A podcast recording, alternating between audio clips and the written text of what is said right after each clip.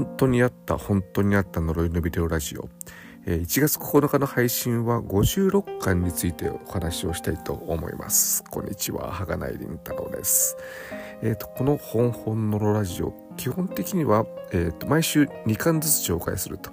で、えー、夏の3部作がある時はそれについて1回で話してで次の週に、えー、その3巻の、えー、投稿映像についてまとめてお話をすると。いうそんなペースでしているんですが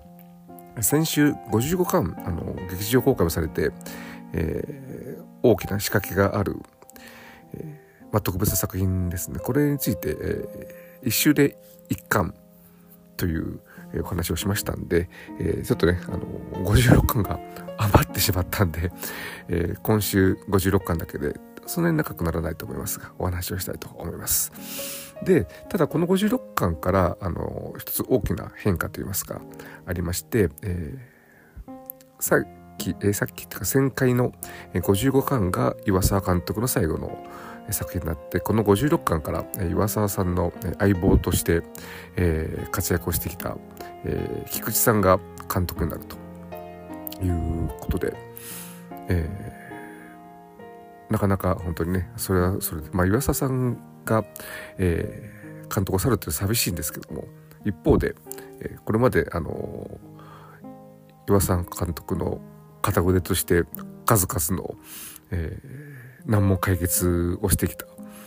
菊池さんが今度はどんな、えー、作品を作るのかってすごい、えー、楽しみであるのと同時に、えー、スタッフもあの河合さん以外は、えー、新人が入りましてそれが森沢さんと、えー、河野さんでこの2人が、あの今もそれぞれの分野で活躍をしているというなかなかあの貴重な存在なんでこれからね、えー、多分しばらくは登場し続けると思いますんで本能の中で、えー、演出法としてどんな活躍をしてきたのかということも今後の楽しみに、えーなると思います。ちょっとこの56巻ではまだ本当入ったばっかで、えー、頭の中いろいろこう機敏な動きをしていたんでやっぱりさすがだなという面もありましたがまだまだこれからだと思いますので今後見守っていきたいと思います。でこの56巻の特徴というかあの今回そのね見ててすごい驚いたんですけどもほとんどの作品を見たことがある作品であの YouTube のパル企画の公式で配信をされていたりあとテレビでも紹介された作品手鏡がすごいテレビで見た記憶が鮮明に残っていて、えー、なんかすごいなと思ったのと同時にあのこれを見た時に思ったんですがこれも15年ぐらい前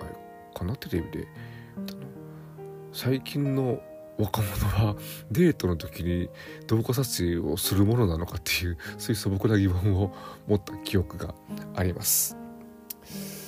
もう本当に皆さんがねあのこのほんのほんのシーズンいろんなシチュエーションで、えー、動画撮影していてでほんのろはでもあの他のシリーズに比べるとどうしてその撮影したのかっていうことも割とこうちゃんとしてるっていうかね。他は本当になんでこれ撮ってるんだっていうそういうのがあったりするんですけどもほんのろはそれぞれの投稿映像についてどういうシチュエーションで撮影してたっていうことを最初にちゃんと説明されることが多いんで、えその辺もしっかりしてるなというふうに思います。でこの中でだから、えー、印象に残ってるのはまあみんな印象に残ってるというか残ってる最初の「大女」というまあねタイトル通りの大きな女性が映っている、えー、ちょっと変わった映像なんですけどこれあのー、えー、っとどっかの旅行に行って旅館に泊まってで一人先に酔っ払って寝ちゃったんでまあ彼をこうドッキリかなんか仕掛けようとして、えー、ビデオを持って見に行ったら彼が寝てるんじゃなくて目を開いて天井を凝視してると。でカメラが「え天井何があるの?」っていう感じでこうちょっとパンすると天井に頭ががついてこう下をこう覗くようなそんな背の高い本当に大女がそこに立っていてでその大女がこちらを振り向くというちょっとやっぱりあのー、こういう投稿映像映ってるものが動くと怖いですよね。動かなかったらねなんかねあの合成というかなんかそうあのねどこから持っていた画像をそこにはめ込んだっていうふうに、えー、思えてしまうところがなきにしもあらずなんですが動くとなんかすごいリアリティがあって怖い。これって結構怖い。映像的にも怖い作品ですね。であとはそうですね。やっぱり手が手鏡ですね。これあのまあさっきも言ったように男女のカップルが、えー、夜中に公園を歩いてたら、えー、鏡を見つけてでそれをこう映していたらその鏡に、えー、女が覗き込んで鏡が壊れるというなかなか衝撃的な映像で、えー、これもあの怖い作品ですね。作品投稿映像ですね。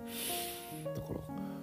いきなりあのまあそれまでの、ね、岩沢監督の流れを引き継ぐ感じですごい、えー、レベルの高い作品を投稿していてすごいなというふうに思います、えー、菊池監督今後期待です。であとあのメインの、えー、長編取材パートは今回、えー、リベンジというタイトルで、まあ、そのタイトルから推測されるように、えー、リベンジポルノに関するものなんですが、まあ、ちょうどこれ2013年14年になってるかなこの時は。だから、まあ、そういうのが流行り始めた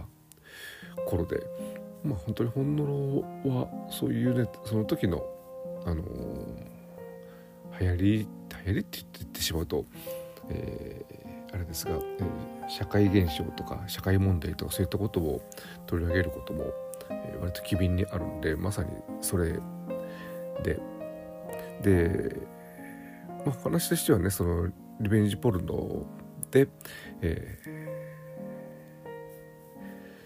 ー、そういう映像をネットに流されてしまった女性でその女性が自殺をしてしまったんでその女性の、まあ、恨みっていうか呪いがそのリベンジポルトに、えー、こもっているんじゃないかというような、えーまあ、そんなようなお話なんですけれどもそれぞれでねそういうねリベンジポルノはやめようというそういう啓蒙活動につながっていいと思うんですがその投稿された映像に、まあ、最初はそういうあの何もない普通普通のというか、え通常の、まあホテルがどっからねで、男女がイチャイチャするっていうそんな映像をを投稿したらそこにあのそこに映ってる女性がねそういったのをネット流されてそれを苦にさせてしまってから、えー、その映像動画に、まあ、その女性と思われるなんか、えー、不気味な女性がこう渾身というかノイズと一緒に、入っているというそんなような映像なんですが素朴なこれも素朴な疑問なんですがあのもしねそういう恨みとか呪いでやるんだったらまず、えー、そこに映っている自分の姿を消すということをした方がいいんじゃないかと、えー、思うんですがそうじゃなくて別の形で、えー、そういう思いを動画にぶつけるという、まあ、なかなかあの技術的に難しくてそれしかできなかったかもしれませんが、まあ、それはそれでそう思うと、え、悲しいなというふうに思う、リベンジという、メイン取材の話でした。はい、こんな感じで結構あの今回あっさり説明してますけどもすごい本当一つ一つとあのトーク映像はなかなか、えー、ユニークなものが多いんで、えー、これも56巻もなかなかおすすめな巻ですね。はい、では来週は、えー、57から59巻の夏の3部作になると思います。はい、では、えー、ここまでお聴きいただきありがとうございました。